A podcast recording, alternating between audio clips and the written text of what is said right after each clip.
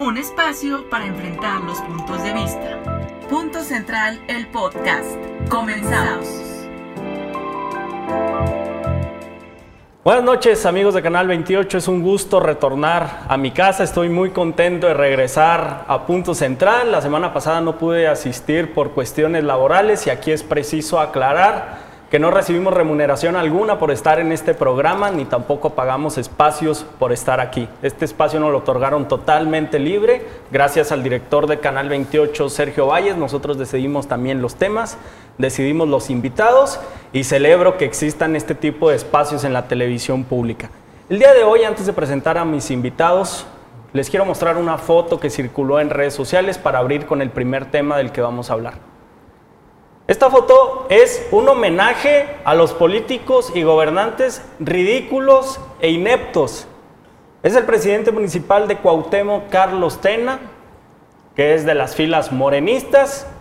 Y voy a decir objetivamente, o a mi juicio, también personal, esto no quiere decir que las demás personas que me acompañan en la mesa piensen igual que yo, me parece que es una oda a la ineptitud, porque el alcalde, en vez de estar haciendo estos experimentos, debería de aplicar para eficientar su administración pública. No puede ser que a meses de haber tomado posesión como presidente municipal, esté haciendo estos experimentos disfrazándose para ver cómo trabajan sus empleados. A mí me parece deprimente y preocupante que las personas que laboran en el despacho del presidente ni siquiera puedan atender bien a una persona. Y como en este programa no solo nos dedicamos a criticar y a señalar, Vamos a hablar de la mejora regulatoria. Yo sugeriría que el presidente municipal de Cuauhtémoc viera este programa para que se pudiera dar cuenta de que existen marcos normativos y leyes para poder dejar de hacer estos inventos que son sí muy populares, que sí te regalan muchos likes en Facebook, pero no solucionan absolutamente nada.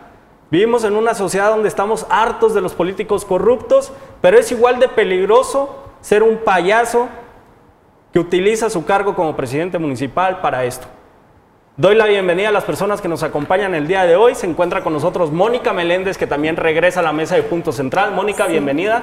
Hola, muy buenas noches. Un gusto poder estar aquí con ustedes. Jorge, bienvenido, diputado local de Acción Nacional. Muchísimas gracias, Mónica, Gabriel, a mí un gusto, por fin se me hizo estar con ustedes. Al contrario, muchísimas gracias. Fue un arranque medio duro, ¿eh? pero ahorita se suaviza todo. No Sin problema. Amin Anchondo, bienvenido. Gabriel, gracias por la invitación. Jorge, Mónica, un gusto estar con ustedes. Oigan, ¿qué es la mejora regulatoria? Vamos empezando porque el diputado nos dio un panorama amplio para que las personas y el alcalde de Cuauhtémoc que nos está viendo de seguro comprendan que existe legislación para evitar estos actos? Eh, bueno, ya, ya que abriste duro y diciendo que estás harto de los políticos corruptos, antes de entrar al tema, si me permiten, decir que yo también estoy harto de los políticos corruptos. De hecho, fue mi motivación principal cuando aspiré por primera vez a ser diputado en el año 2016.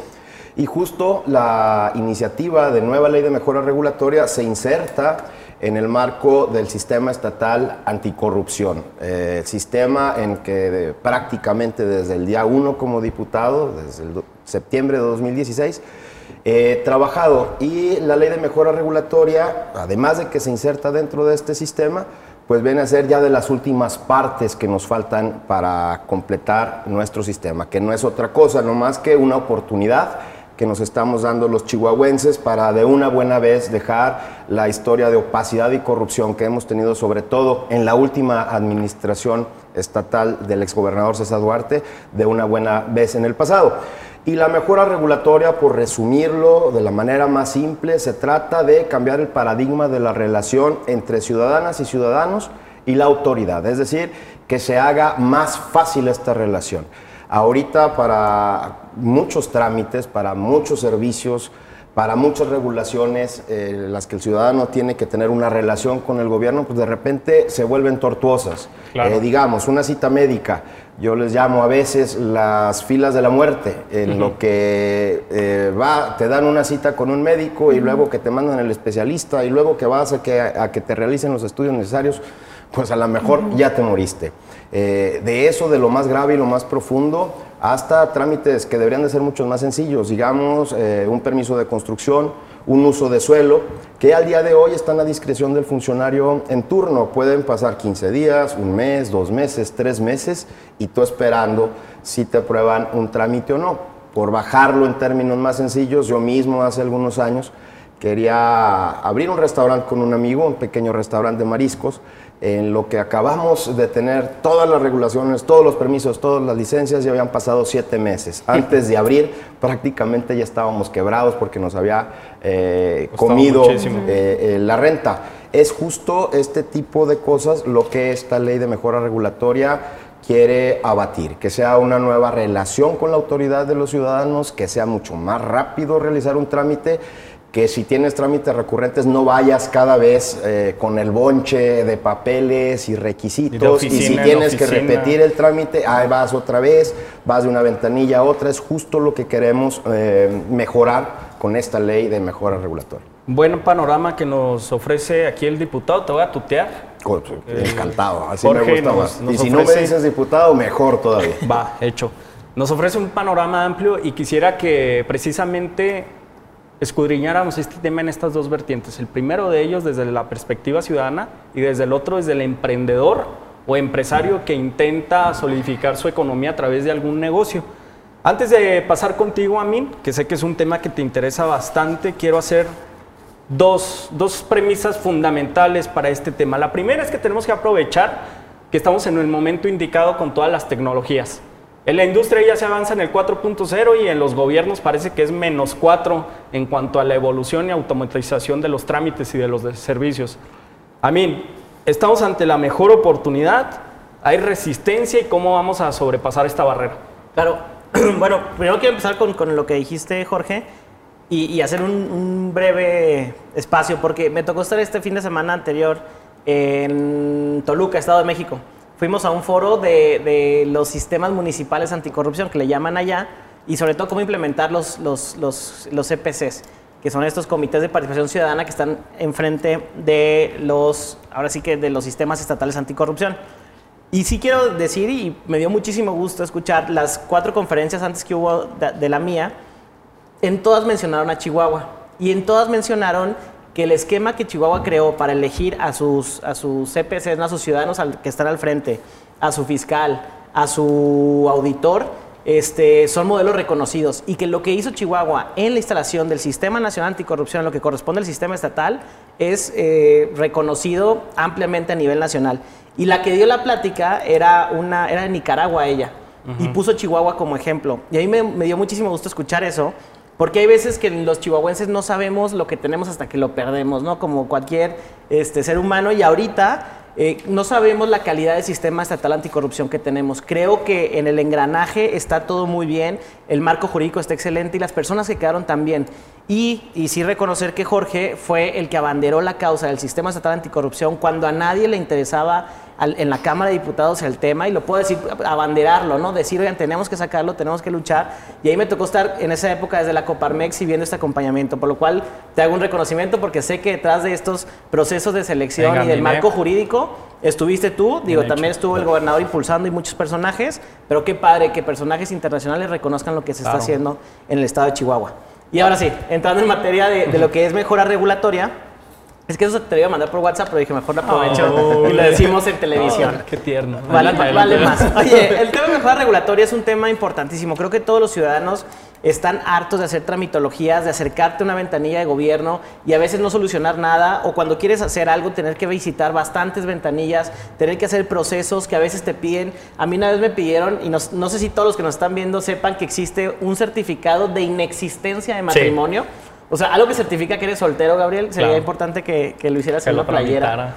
Este, Como le interesa a tanta gente que, yo muestre ese No, a ver, ese tipo de requisitos que ya no sirven para nada, ¿no? Que te piden siete veces tu IFE en las mismas ventanillas del gobierno municipal, estatal o nacional. Este tipo de cosas son las que hay que cambiar. Ahora hay grandes retos, y ahorita dijiste, hay una enorme oportunidad con los avances tecnológicos de sistematizar los gobiernos, pero también hay enormes retos a la hora de separar lo administrativo de lo político. Y te digo esto Porque cuando sistematizas un gobierno, puede que hayas tan eficiente un proceso que tengas que quitar plazas o puestos de trabajo que existen Por ahí. supuesto. Y es cuando la parte política entra y es cuando se convierte difícil en mejorar estos sistemas. En una empresa es lo más natural del mundo. Siempre tienes que estar viendo cómo ser más eficiente.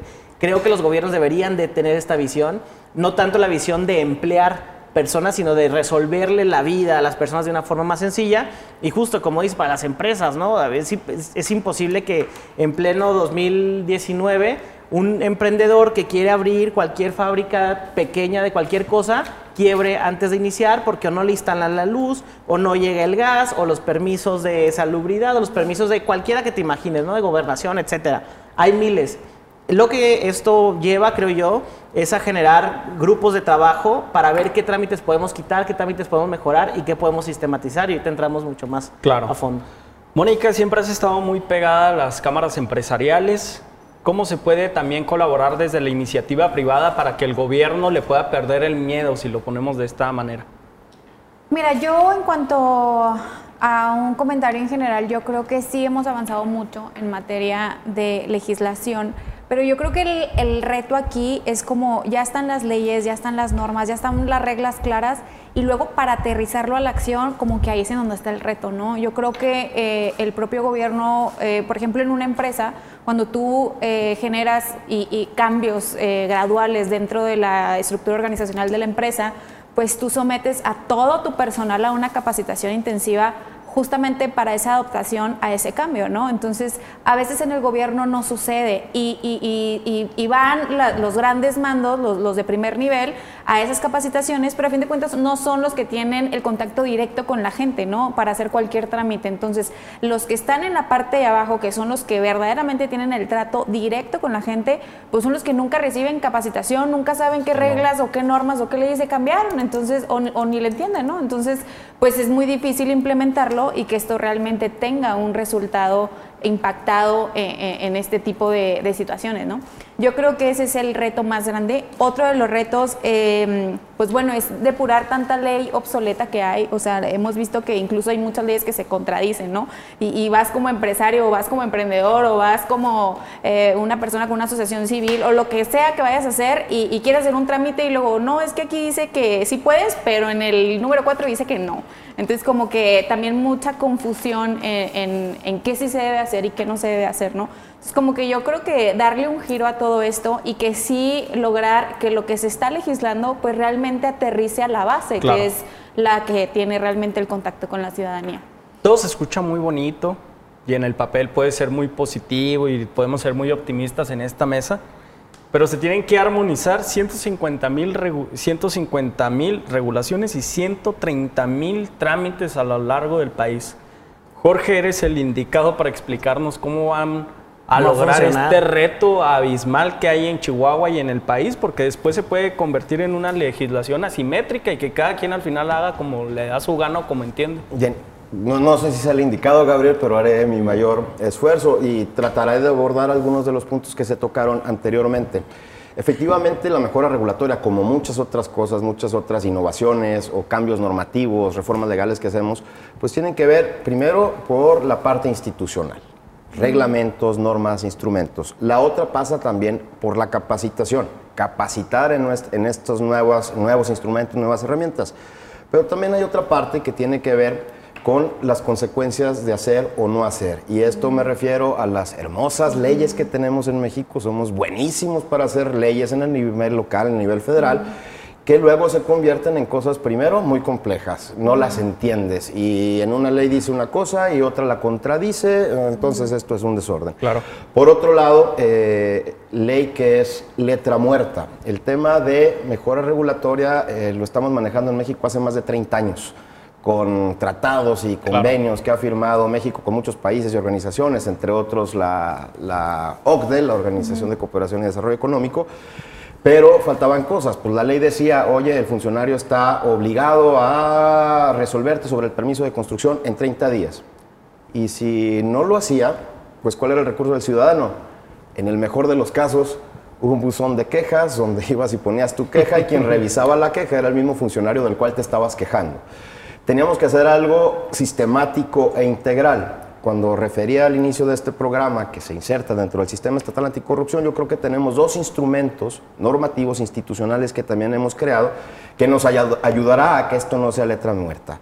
Por un lado, eh, una nueva ley general de responsabilidades de los servidores, de los servidores públicos, perdón, de responsabilidades administrativas y por el otro lado un Tribunal de Justicia Administrativa de reciente creación aquí en Chihuahua. ¿Qué es lo que intentamos con esto? Bueno, la ley de mejora regulatoria implica un catálogo de trámites eh, que se tendrán que coordinar con el ámbito federal, con el ámbito municipal para evitar duplicidades de que trámites. congruencia. Exactamente. Eh, que lo que te pidan, la documentación que te pidan, tenga sentido que te lo pidan, que los costos sean menores a los beneficios que pretendes con X y regulación. Si en determinado momento un funcionario, por omiso, porque no quiso, porque el ciudadano lo agarró en un, momento, un mal momento, no cumple con los plazos para resolver a propósito de una regulación o un trámite, o lo hace extralegalmente, es decir, con una interpretación que va más allá de la ley o de un reglamento, el ciudadano tiene la posibilidad de defenderse ante el Tribunal de Justicia Administrativa, un ente autónomo, ajeno a la dependencia de la cual te quejes, y el funcionario puede tener una responsabilidad. Una responsabilidad significa una sanción. En la medida en que no tengamos consecuencias de lo que hacen o dejen de hacer los funcionarios, pues en esa medida seguiremos teniendo leyes, reglamentos y normas, y normas que no se cumplen. Por supuesto que el reto es tremendo, tú ya mencionaste las cifras, más de 150 mil regulaciones a nivel nacional, más de 130 mil trámites, es justo en lo que se está trabajando y habrá que eh, también moderar nuestras expectativas. No esperemos y que no esperen ciudadanas y ciudadanos ni que con el sistema estatal anticorrupción pasado mañana se va a acabar la corrupción. Este es un reto monumental, va a tomar muchos años. Eh, ¿Cómo será la mejora regulatoria? ¿Cómo vamos a ir talando estos trámites? ¿Cómo vamos a ir haciéndole la vida más simple a los ciudadanos? Pues tendrá que ser un proceso, ni siquiera digo de meses de años, pero los instrumentos están dados, las herramientas para ciudadanas y ciudadanos están dadas, por supuesto que tenemos un enorme reto de socializar y de que las personas conozcan estos nuevos instrumentos que pueden ayudarle a tener una mejor relación con las autoridades. Yo creo que todos tenemos como un dolor histórico, ¿no? Por la burocracia y la tramitología tan espesa y tan gris que ha coexistido en el servicio público. Hay un reto que también me parece muy interesante, cómo van a llegar y cómo va a permear esto a los municipios. Imagínense en Moris cómo se va a trasladar lo que está en la legislación, que está muy bonito, a las acciones ejecutivas en el gobierno. Estás escuchando Punto Central, un espacio para enfrentar los puntos de vista. Ese reto, el de capacitación, para mí me parece el mayor, el de pedagogía, el de explicarle a una o un funcionario qué es lo que tiene que hacer, cómo lo va a mejorar y hacer uso de las herramientas que tiene a su alcance. ¿Y qué sucede si no lo hace, como decía Jorge también, no? Lo primero que tienen que hacer los municipios es un catálogo de cuáles son sus propios este, trámites y servicios que ofrece a la ciudadanía. Y para esos trámites qué requisitos tienes que tener y cuáles necesitas ahorita. Sí, Hay requisitos que, ya no necesitas, ¿no? La carta, siempre hacemos el chiste que te piden hasta la carta de vacunación este, cuando vas a hacer un trámite. Bueno, es cierto, te piden muchísimos requisitos. existe esa? Que muchas veces no están ni siquiera en el portal de internet. creo que lo primero es hacer ese radar. Ahora, sí veo retos muy grandes. ¿Por qué? Porque muchas veces cuando las ventanillas hay una persona ahí, imagínate un trámite que pueda sistematizar, ¿no? Que, que ya pueda no existir. La persona que esté en la ventanilla va a hacer su máximo esfuerzo para que la mejora regulatoria no se aplique. ¿Por qué? Pues porque es un coto de poder, es su espacio donde ese trámite él o ella decide si avanza, si no avanza, etc. Pero además son espacios discrecionales de corrupción. El uno de los grandes problemas que tenemos en este país es que cuando una máquina, cuando un sistema procesa algo, pues es muy difícil de corromperlo. Pero cuando hay humanos siempre tomando decisiones, esos espacios de discrecionalidad son espacios donde puede haber corrupción comercial, comercial. A mayor número de trámites, mayor corrupción. Totalmente. ¿Por qué? Porque es cuando te piden o un, dinerito para agilizar un trámite, o no importa que no traigas este requisito, etcétera. Y, el problema es que son tantos trámites que dices, oye, este te va a tardar tres días hábiles. Órale, se escucha poco, pero en cuanto empiezas a sumar este trámite, más protección civil, más gobernación, más esto, más lo otro, más lo otro, desarrollo te suman los 7, 8 meses que no aguantas pagando una renta, que no aguantas este, pagándole a, colaboradores de la empresa y truenas antes de iniciar. El caso que decías, Jorge, antes. De los camarones. Ahora, ese es uno de los ejemplos. Hay otro reto enorme, la profesionalización. Claro. Siempre queremos, y es una filosofía que al menos yo, yo he visto y he puesto en práctica, necesitamos tener a las mejores personas trabajando en los gobiernos. Y me refiero a las, mejores personas en cuestión de eh, sus habilidades, su mérito, su este, visión, su ética también. Este, se tiene que valorar y ponerlos ahí. Si no implementamos un servicio civil de carrera, algo donde las personas que están trabajando en los gobiernos vayan avanzando conforme vayan aprendiendo, se vayan capacitando conforme lo que vayan logrando. Y cada tres años, si ganan los azules, entran los azules, si ganan los verdes, entran los verdes esos cambios hacen que la profesionalización del gobierno vaya cayendo y, este tipo de exacto y este tipo de, de, la raza, pues. y este tipo de programas son bien difíciles que funcionen si no logramos esto. No hay continuidad. Ahora también el tema de los sistemas. Todo el mundo quiere meter sus propias aplicaciones y una nueva aplicación para esto, una aplicación para desarrollo urbano, una aplicación para ecología. Una... y ¿eh? eso no se, no se entrelazan entre sí.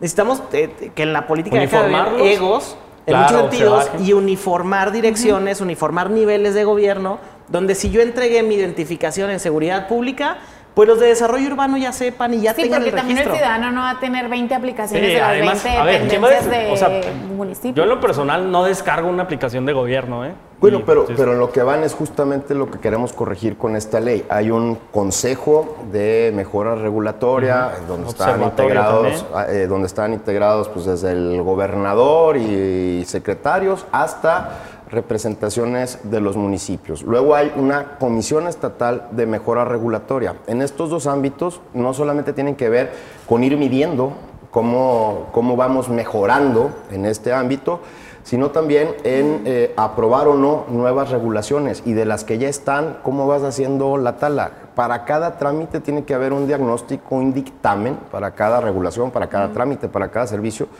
un dictamen de una, se le llama autoridad regulatoria, que es la Comisión Estatal Regulatoria, ya un municipio o una dependencia no podrá inventar un trámite nomás porque se le ocurre sin pasar por este impacto regulatorio. ¿Qué dice el impacto regulatorio? A ver, este trámite sirve para eh, el costo para el ciudadano en tiempo es tal, en dinero es tal, se tiene que resolver en tantos días, pero con un sentido, no a la ocurrencia. Y serán estos mecanismos, el Consejo y la propia Comisión, donde todos podrán, eh, las autoridades, tener participación e ir trabajando en una estrategia integral de mejora regulatoria. Esto a los propios entes, a los propios municipios y dependencias les sirve. Hay muchas cosas que se hacen por inercia. Les pongo un ejemplo. ¿Cuántos trámites hay donde te piden tu acta de nacimiento, tu credencial de lector y tu CURP? Si un documento deriva de otro, ¿para qué diablos te están pidiendo los tres? Claro. Pero es una inercia porque a nadie se le ha ocurrido, oye, pues antes pedían el acta de nacimiento porque no existía tu credencial de lector y no existía la CURP, pero ya existe la credencial de lector, entonces ya no pidas el acta de nacimiento, ya existe la CURP, pues no pidas otras dos. Tendemos a la complejidad y es muy humano, tan, lo, tan, tan tendemos a la complejidad que si ustedes agarran el control remoto de su pantalla plana, seguramente no saben para qué sirven el 80% de los botones. Es lo mismo que pasa en gobierno con los trámites esto de llevar los mismos papeles para el mismo trámite o para trámites distintos, pues esta ley contempla lo que se llama el expediente electrónico. Es decir, si tú ya te diste de alta, con, ya llevaste tu acta de nacimiento, ya llevaste tu comprobante de domicilio, la autoridad no tendrá por qué estar pidiéndote los mismos papeles cada vez que vas a hacer un trámite y podrán ser intercambiables entre diferentes dependencias y entre diferentes órdenes de gobierno. Dos, el uso de tecnologías de la información. En la última encuesta nacional de calidad de impacto eh, gubernamental, todavía el 50% de las relaciones en materia de trámites y servicios de los ciudadanos con la autoridad se hacen en una ventanilla.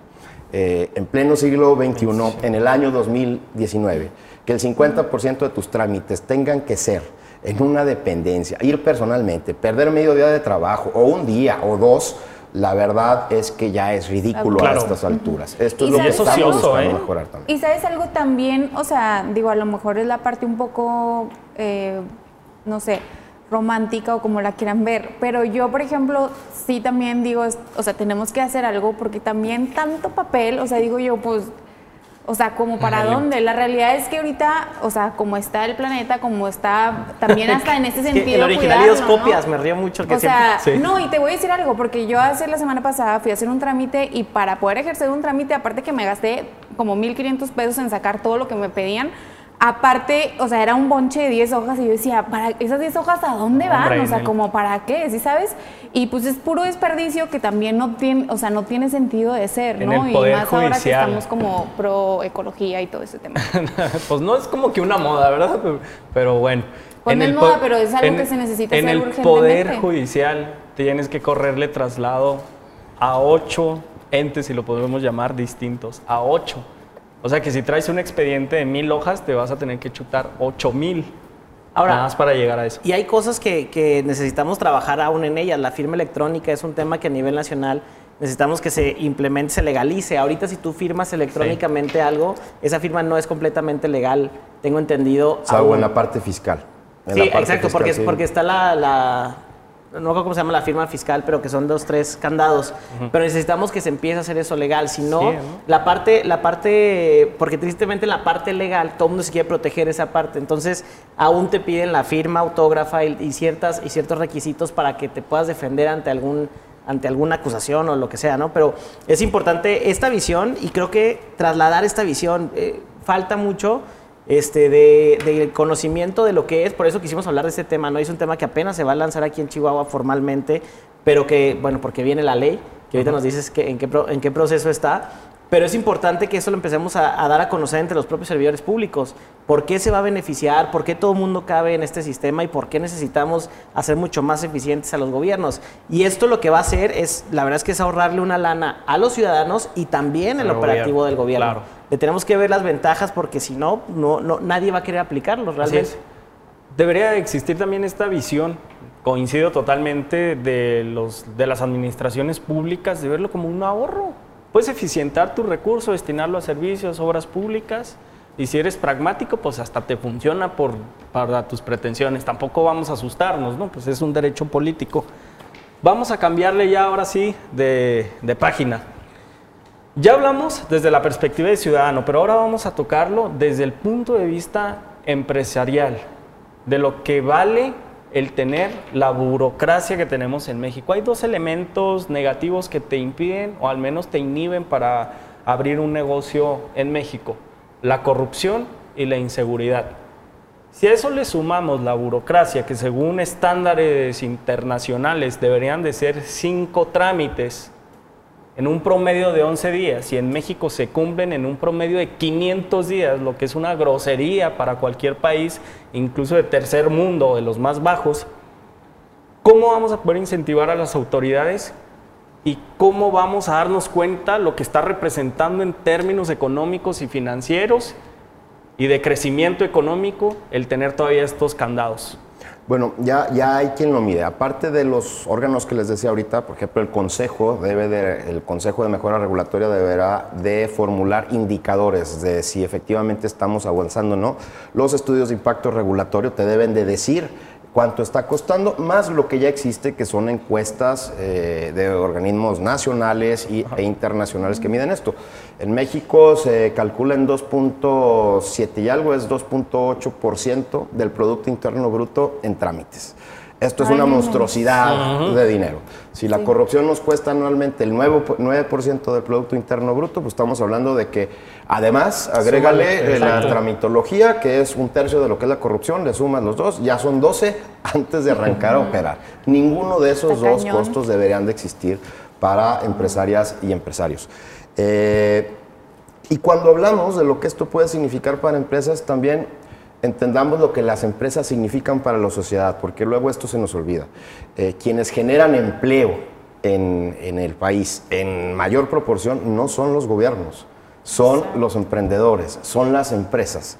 Entonces, eh, más dinamismo empresarial, más inversión, necesariamente y en automático y directamente se eh, traduce en más empleos y de los empleos existentes también en posibilidades de que el ingreso suba. Mientras más, em, mientras más empresas haya es más empleos, mejores salarios. Así es. Eh, y lo que esto puede implicar para un dinamismo económico, cada día, cada hora, cada peso que a un emprendedor le cueste menos para poder operar, significa dinero que puede ser invertido para generar empleo. Por supuesto que la dinámica que esto le puede meter a nuestra economía, sobre todo pensando en eh, micro y pequeño empresarios, que son los que más empleo generan, puede ser extraordinario. Les puse un ejemplo de un restaurante que, aparte de, la ilusión empresarial, pues era la posibilidad de tener dos cocineros, tres meseros, eh, eh, etcétera. Si esto lo multiplicamos por cientos o por miles, pues imagínense la posibilidad que pueda haber. Hay una figura en esta ley que se llama afirmativa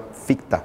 Para algunos trámites, si en determinado plazo la autoridad no te responde, se entiende que eh, dice sí, adelante, es positivo. puedes operar. Sí es.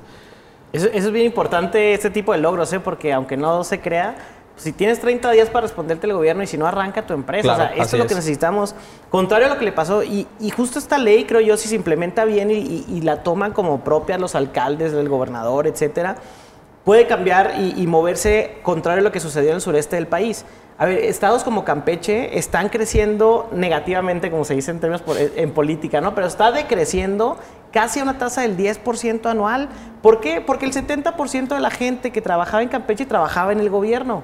Entonces, 30% producían y 70%, ¿eh? sí. Eh, el caso Chetumal, Chetumal, capital de un estado, el 70% de la población trabaja en el gobierno. Entonces imagínate ese el gasto corriente ese nivel, exacto. Si Chetumal no fuera capital, no existiría ya ahorita Chetumal, ¿no?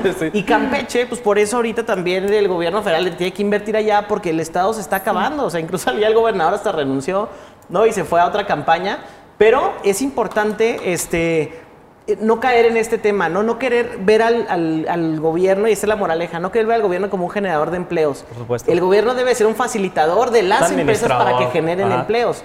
Y aquí en México ahorita, que la, verdad es que ser empresario implica ser mago, porque tienes que ver cómo le haces para que el gobierno te dé la autorización para hacer las cosas, luego con la autoridad fiscal, luego con la parte laboral, luego con la parte económica que tampoco está al 100%. Entonces sí tienes muchísimas desventajas que tenemos que aminorar para que se pueda desarrollar mucho más empresas y tener mejores empleos. Y esta visión reduccionista del presidente de la República de satanizar a los empresarios está terrible, está pésima, vamos caminando para atrás. Yo soy el primero que está en contra de las oligarquías y la burguesía, pero eso viniendo el presidente de la República es una verdadera Tiene que ver con la eficiencia, digo, ya que mencionas al, presidente de la República, tiene que ver obviamente con la eficiencia. Eh, la, comentaban hace unos minutos la, la, cuestión política dentro de, oye, si se hace más simple, pues entonces eh, a lo mejor algunos burócratas, algunos funcionarios perderán su empleo. No necesariamente, pero sí los podrías reubicar en posiciones que sean más productivas y que le generen más servicios y más productos a los ciudadanos. Les pongo un ejemplo. Eh, cuando se inventó el cajero automático en los bancos y un escándalo porque entonces los cajeros con los que hacías las transacciones pues iban a perder su chamba. Pues hubo un traslado de todos esos que estaban cambiando billetes, recibiendo depósitos, pues ahora como ejecutivos de cuenta, a generar más valor. Entonces ahora estos que eran cajeros, pues ahora son gente que promueve créditos, que promueve inversiones, eh, invierte en el fondo de ahorro tal, en seguros. Es lo mismo también que puede hacer en gobierno pensar, y a eso me refería con el presidente de la República, vamos a construir una carretera en no sé qué parte del sur del país, a mano, con pico y pala, para generar empleo, pues por supuesto es un absoluto despropósito. Oye, no te quiero hacer sentir mal, Jorge, pero yo creo que a la mayoría de los que estamos en esta mesa ya nos tocaron los cajeros humanos. Eh, bueno, seguramente tendrán parte del auditorio que sí. A mí tampoco me tocó, por supuesto, ¿eh? lo, leí en algún libro de historia. Y, es un fenómeno que no está pasando nada más en México, ¿eh? es, la, cuarta revolución industrial a nivel mundial, donde la tecnología vino a sustituir temas de mano de obra literalmente, donde se vinieron a, sistematizar cosas que antes no estaban y que generaban empleos. Y la tecnología no se va a frenar. Oigan, espérense, México aún no está listo, ¿no? Para treparse este no, claro. al contrario, tenemos que ver cómo treparnos y los gobiernos deben de estar pensando exactamente igual. No podemos caer en lo que dijeron de eh, generar contratos y generar empleos a través de gobierno cuando podemos hacer con ese mismo costo de esta carretera que ponías de ejemplo, pues hacer seis carreteras tal vez con menos eh, personal, pero que va a hacer un desarrollo económico económico para las zonas donde viven estas personas y que van a poder crecer y van a poder emprender y van a poder hacer mucho más. Todo está muy bien, pero tenemos que ir a un corte. Regresamos en unos segundos para hablar sobre la crisis que se enfrenta en la, en la Policía Federal. Vamos a un corte. Estás escuchando Punto Central, un espacio para enfrentar los puntos de vista. El Plan Nacional de Paz y Seguridad del presidente de la República, Andrés Manuel López Obrador, contemplaba la creación de este órgano civil militar llamado Guardia Nacional. Aquí en Punto Central debatimos acerca de este tema y alertamos sobre los peligros que podrían suceder. Uno de ellos era esta fragmentación entre los órganos ya existentes, uno de ellos la Policía Federal. Sabemos que en todas las corporaciones hay agentes corruptos, agentes que también estuvieron inmiscuidos con el, con el crimen organizado, pero eso no significa que toda la corporación sea parte de esta época maligna. Vamos a debatir de lo que está sucediendo en la Policía Federal, ver cuáles podrían ser las posibles soluciones y qué le conviene más a México. Insisto, México es el único país que concibe la pacificación desplegando 70 mil efectivos a lo largo y ancho de la República de militares para realizar labores de seguridad pública, bajo el disfraz, hablando de disfraces, que se trata de mandos civiles que son realmente militares en retiro.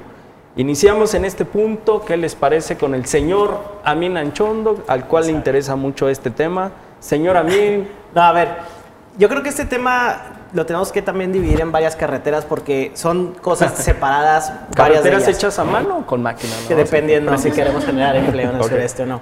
A ver, eh, de entrada el tema de la Guardia Nacional es un tema controvertido que ya hemos hablado ampliamente de eso aquí, que, ya no vamos a entrar al tema de fondo de la Guardia. Sin embargo, sí tenemos aquí la, la correcta, digamos, aplicación o el inicio de esto. Yo soy de la idea que solo, como dice Einstein, solo un loco piensa que haciendo lo mismo va a tener resultados diferentes. La estrategia de seguridad evidentemente tenía que cambiar. Seguimos creciendo a niveles exorbitantes en cuestión de datos, de delitos, en temas de inseguridad totalmente. Acabamos de vivir, creo que el semestre más, este, digamos, el, el más fatídico en este sentido de los últimos años y algo se tenía que hacer diferente. Ahora, Tener varias corporaciones de la policía no es el objetivo que al menos hemos buscado en los últimos años. Se hablaba de los mandos únicos estatales, se hablaba de, en, un momento de los, hijo, se me olvidó cómo se llamaba la, policía que creó eh, Peña Nieto, que eran como los carabinieri, los, la gendarmería, gendarmería este, que también era algo por el estilo y que no funcionó. Pero bueno, independientemente de eso, creo que es una buena idea el homologarlos. ¿Por qué? Pues porque tienes a un mando único encargado de los temas de seguridad. Sin embargo, aquí tenemos dos diferencias. Uno era un cuerpo policíaco civil y ahorita tienes una mezcla con un cuerpo milicia, de milicia donde hay un mando militar, donde son diferentes los rangos, son diferentes los adiestramentos, son, son diferentes la educación que reciben. Entonces homologarlos va a ser complicado. Pero el gran error que yo creo, y eso es el error fundamental en este momento, es la comunicación que ha habido. Yo no creo que el presidente deba de desacreditar de la forma en la que está haciendo a un cuerpo de policía que le ha servido a este país por más de 10 años. Segundo, que no se han dado las negociaciones como se tienen que dar o la, o las, la información no ha bajado como tiene que bajar. Hay muchísima desinformación por parte de los policías federales. Ellos están poniendo un decálogo de cosas que piden. Hay unas cosas que sí tienen total sentido, hay otras cosas que no tienen nada de sentido. este, por ejemplo, todo en México se quiere arreglar con sindicatos y, están proponiendo que a fuerza se cree un sindicato de los que eran policías federales dentro de la Guardia Nacional. Pero hay cosas que sí tiene que ser, que se respeten antigüedades, que se respeten este, sus percepciones salariales, en, en medida de lo posible que se homologuen los rangos, este, ese tipo de situaciones. Yo creo que es una buena idea el homologar dos cuerpos policíacos de este tamaño. Difiero en el tema de la capacitación que tienen cada uno de ellos y creo que sí hay una mala comunicación ahorita porque se está desacreditando desde la presidencia, pero no, hay, no les está llegando la información y no había una negociación como tal. No, yo difiero totalmente contigo. Este tema de de errores no se lo podemos atribuir a una mala campaña de comunicación del No, no, no me refiero, no me refiero a campaña de comunicación. esto se trata de funciones orgánicas, a mí. Se trata de fusionar dos corporaciones que naturalmente no están diseñadas para lo que los están aplicando. Me refiero a comunicación entre los mandos de la policía, no, no comunicación con los ciudadanos, Inexistentes mandos, sí. Puede ser un factor entre muchos, pero para mí es de los últimos en esta cadena de fatalidades. Jorge, adelante, te veo con una cara de... obviamente el tema tiene muchísimas aristas desde recientemente los derechos laborales de la Policía Federal hasta lo más grandotes de eh, tener una Guardia Nacional militarizada, que eso, eso es, hasta la simulación del presidente de la República, eh, algo se aprueba en ley y hace otra cosa. Pero si quitamos estos y muchas otras aristas, yo pensaría, y esto es lo que le urge a la ciudadanía, tiene que ver con pacificar este país. Tenemos unos niveles de violencia, la verdad, eh, altísimos. Eh, decía Min, y es cierto, y por más que alguien tenga otros datos, los datos están ahí, ha sido el semestre más violento desde, en la historia de este país desde que se mide la violencia de esta forma. No me voy a ir a la Revolución Mexicana, ni mucho menos. Pero pensaría en algo como muy simple, eh, que tiene que ver otra vez con eficiencias. ¿Cómo te deshaces de un cuerpo que nos ha costado muchísimo dinero a todos los mexicanos construir? Eh, de preparación, de capacidades, de instrumentos, de preparación en inteligencia, y de buenas a primeras dices, pues le invertimos miles y miles y miles de millones de pesos y esta corporación, adiós. Eh, aludiendo una corporación podrida bueno, yo pensaría, de verdad, todos los policías federales, todo lo que la Policía Federal ha hecho desde que existe está mal. Yo estoy seguro y esto es acreditable y esto está documentado, pues por supuesto que no. Eh, los golpes en materia de combate al narcotráfico están ahí perfectamente bien acreditados. La unidad antisecuestros de la Policía Federal, la verdad, reconocida por todo el mundo.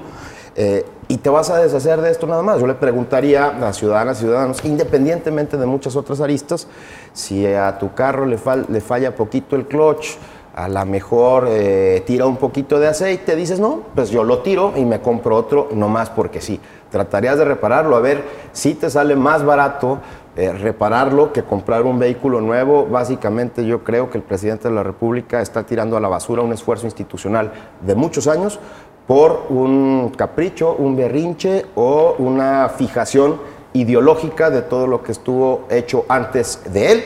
Estamos. Claro, y es que ya se está convirtiendo en un aeropuerto, totalmente. esa es la visión. Ya se está convirtiendo en un hábito el desprecio a la norma.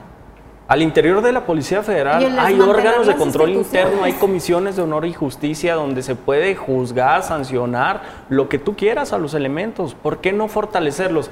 Miren, Sencillo, para mí la adición de recuperación de seguridad inicia desde las policías municipales. Antes de estar pensando en la creación de una gendarmería, yo estaría pensando en cómo voy a fortalecer a mis policías de proximidad. La elaboración el día de hoy que anunció el GOBER de la homologación del informe policial homologado, desde ahí ya vamos ganando porque al menos ya todos tenemos un mismo papelito donde todos vamos a escribir los reportes policiales y los probables actos y probable comisión de delitos de la misma manera. Yo empezaría por ahí. Vamos a apostarle a las policías municipales, a las policías de proximidad, en vez de estar pensando en desplegar elementos de la milicia por todo el país, porque esos son, ¿eh? Se vistan de gris o de azul, son militares. Y aunque el presidente en la mañana nos diga en su rueda de prensa que, que todo está muy bonito, que se porten bien los malandros, eso no va a funcionar. Ni aquí ni en ningún otro estado.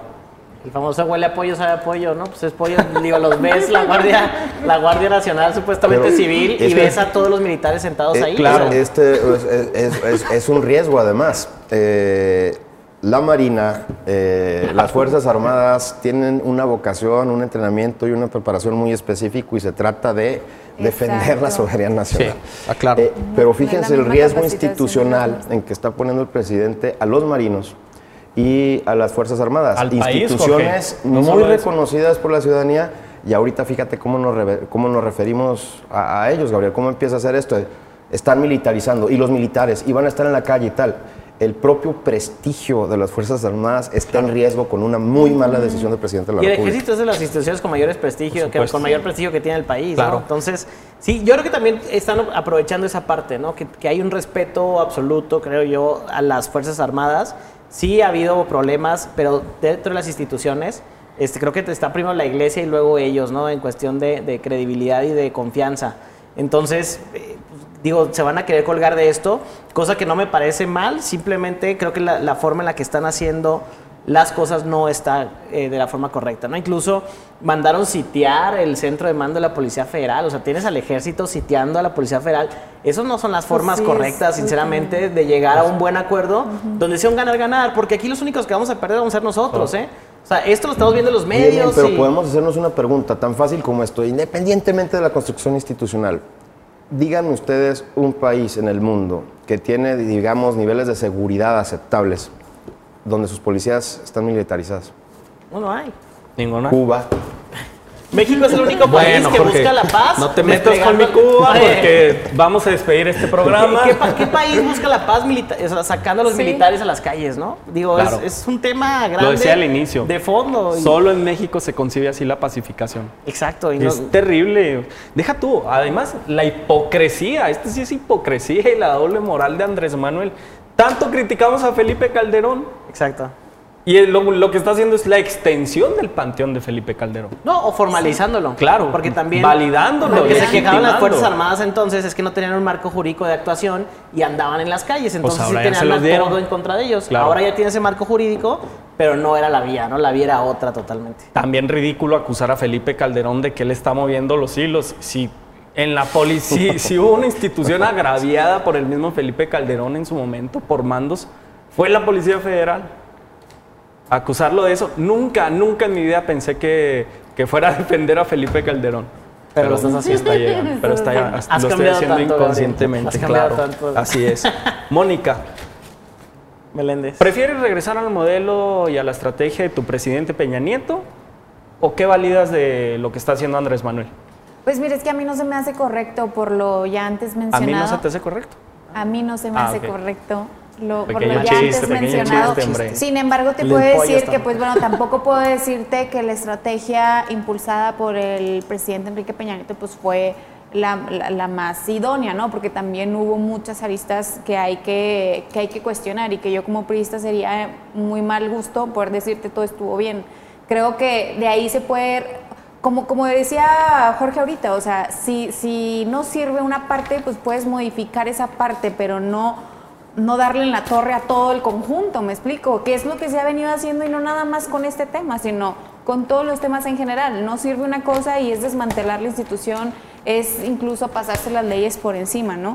Y, lamentablemente, este, pues estamos en una situación en la que en la que el presidente pues realmente eh, me parece muy mal gusto que no escuche realmente a la ciudadanía, porque hay muchos ciudadanos que no están a favor de esto ¿eh? y que lo han manifestado en redes sociales, en, publicaciones, en algunos medios digitales, en algunos medios este, convencionales.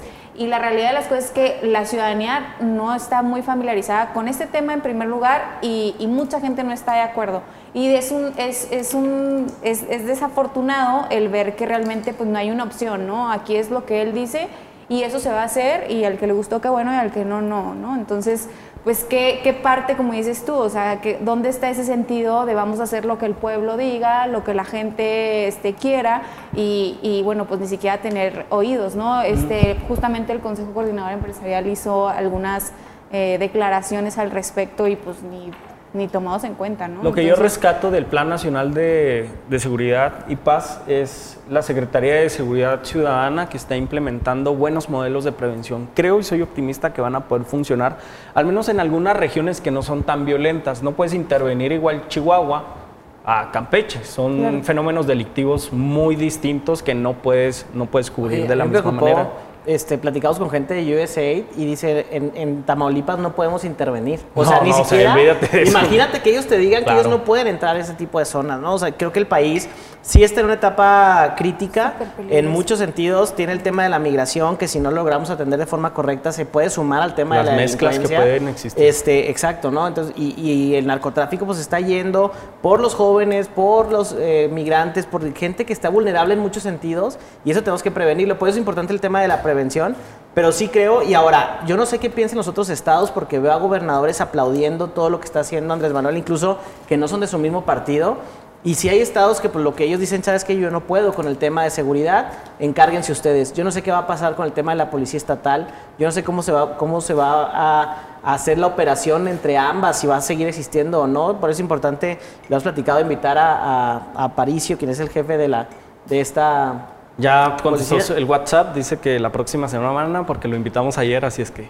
Exacto. Lo agarramos. Pero Jorge sí, sí pudo, tuvo la disposición. Oigan, pues bueno, mira, el modelo es regionalizar y no va a ser una mezcla de competencias porque pues, está muy bien definido en la Constitución qué puede hacer cada nivel de gobierno, pero así, así funcionará con sus mandos militares, que por cierto a Chihuahua le tocó uno de los peorcitos, pero bueno, no sé pronunciar el nombre, así es que voy a evitar pronunciarlo. Y sabes que también va a ser importante ver cómo eh, se va a dar la sinergia del respeto a los derechos humanos. Creo que eso es bien importante porque como comentaba ahorita Jorge, es muy diferente la capacitación que tienen ellos a la capacitación que tiene a los policías Mónica, que nosotros... si con Calderón se sistematizó la violación de derechos humanos, pues Ahora lo único que se va a hacer es legitimar y potenciar. Por eso te digo, o sea, va a ser interesante porque ellos y el presidente dice que no, o sea, que esto no va a suceder. A mí se me hace imposible ver cómo no va a suceder esto, ¿no? Yo a pesar de que tengo corazón chairo, sé que viene un escenario de fatalidad y es aquí donde los invito a hacer un viaje por el tiempo. ¿Cómo ven los resultados de la Guardia en dos o tres años? Yo quisiera, por supuesto, ser optimista. Eh, yo creo que va por muy mal camino. Eh, varias cosas en el país, concretamente lo que estamos hablando, el tema de seguridad. No creo que se arregle con perdón y olvido, algo que se nos pasó probablemente la Policía Federal. Pues si había o hay corruptos y delincuentes y secuestradores adentro de la Policía Federal, la opción del presidente es correrlos. Pues yo quisiera ver a esas personas corruptas y delincuentes en la cárcel, no en la calle. Eh, porque ahora a lo mejor van a tener todo el margen de, para operar. ¿Quién los va a reclutar? Pues a lo que ellos se dedican es el manejo de armas y a inteligencia. Los estás dejando eh, básicamente al garete, a la disponibilidad de, fuerzas que, no quiero saber. Eh, yo, por supuesto, no estoy entusiasta, no creo que vaya a haber buenos resultados. La tendencia sigue a, a violencia tremenda la Ciudad de México, que estaba más o menos eh, blindado a muchas cosas que pasaban en el resto del país, pues en un lapso de seis meses se les descompuso y se les descompuso gravemente. Terrible, y encima, ¿eh? en vez de aceptar un problema, eh, le echan la culpa a, unos gorilas que hablan mal de la, de la gobernadora de la Ciudad de México. inmediatamente después mandan a los primeros elementos de la Guardia Nacional y delitos que estaban muy contenidos, como el secuestro, como el asalto, eh, pues ahorita están más que disparados y en un nivel de pánico entre eh, la ciudadanía. Y esos delitos desatan los demás también. por supuesto. Es el peligro. Ya se nos va a acabar el tiempo, pero antes de sus conclusiones, también abro este tema para tocarlo con el comisionado estatal de seguridad. A mí me parecen claras cuáles son las líneas directrices en materia de seguridad, al menos en la reacción, en la prevención, pero lo que no me queda para nada claro es cuál va a ser la línea de acción en cuanto al crimen organizado. Andrés Manuel ha respetado, pero extraordinariamente, a los criminales. Pero eso lo tocaremos la próxima semana. Mónica, muchas gracias por venir, gracias por regresar a tu mesa de punto central. Gracias, muchas gracias y buenas noches a todos. Amin Chondo, gracias por venir, gracias por tus buenos chistes que sacas cada programa, el de mejores que los tuyos, pero... No, creo, que es un tema que ojalá le vaya bien al país, que ojalá funcione, que se arregle el tema con la Policía Federal, que acabe esto de la mejor forma, porque si no los únicos que perdemos somos los ciudadanos, y si esto nos va de la mejor forma, pues los únicos que vamos a ganar somos todos. Entonces es importante que, nos, que esto quede de la mejor forma y esperemos la próxima semana ver cómo va a operar, porque si bien Chihuahua este, tiene niveles altos de, de delincuencia, sí se ha logrado frenar una ola que en el país es exorbitantemente los números de crecimiento mayores a los de aquí. Este, y queremos ver cómo va a operar esto porque sí nos va a afectar en el día a día, algo que tal vez ahorita vemos muy de lejos, pero lo vamos a tener enfrente de nosotros. Jorge, diputado, muchas gracias por venir. Si nos puedes decir tus redes sociales para que te sigan las personas que nos ven. Al contrario, Gabriel, muchas gracias a ustedes, a mí, Mónica, un gusto, ojalá que se repita.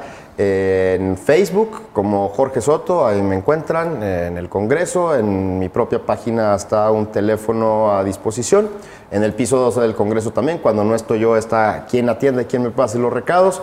Y yo, por supuesto, reitero mi compromiso de poner lo mejor de mí eh, desde el Congreso para hacer reformas y leyes que sirvan y que sirvan bien a los chihuahuenses. Finalmente, invitar a todas y a todos a que nuestro país y nuestro Estado es de todos entre todos lo tenemos que arreglar, no es una cosa exclusiva de autoridades y que en democracia sí se vale, y no nada más se vale, es enriquecedor, señalar, criticar, eh, denunciar lo que la autoridad en cualquier ámbito haga o deje de hacer. Eh, Chihuahua y México sí tienen remedio, depende de todos. Así es, y yo sigo sosteniendo que el combate a la inseguridad se tiene que dar con amor y con generosidad, aunque suene muy tierno y cursi Creo que esas son las mejores herramientas. Nos vemos la próxima semana. Muchas gracias por estar con nosotros en Punto Central. Un espacio para enfrentar los puntos de vista. Nos vemos en el próximo Punto Central.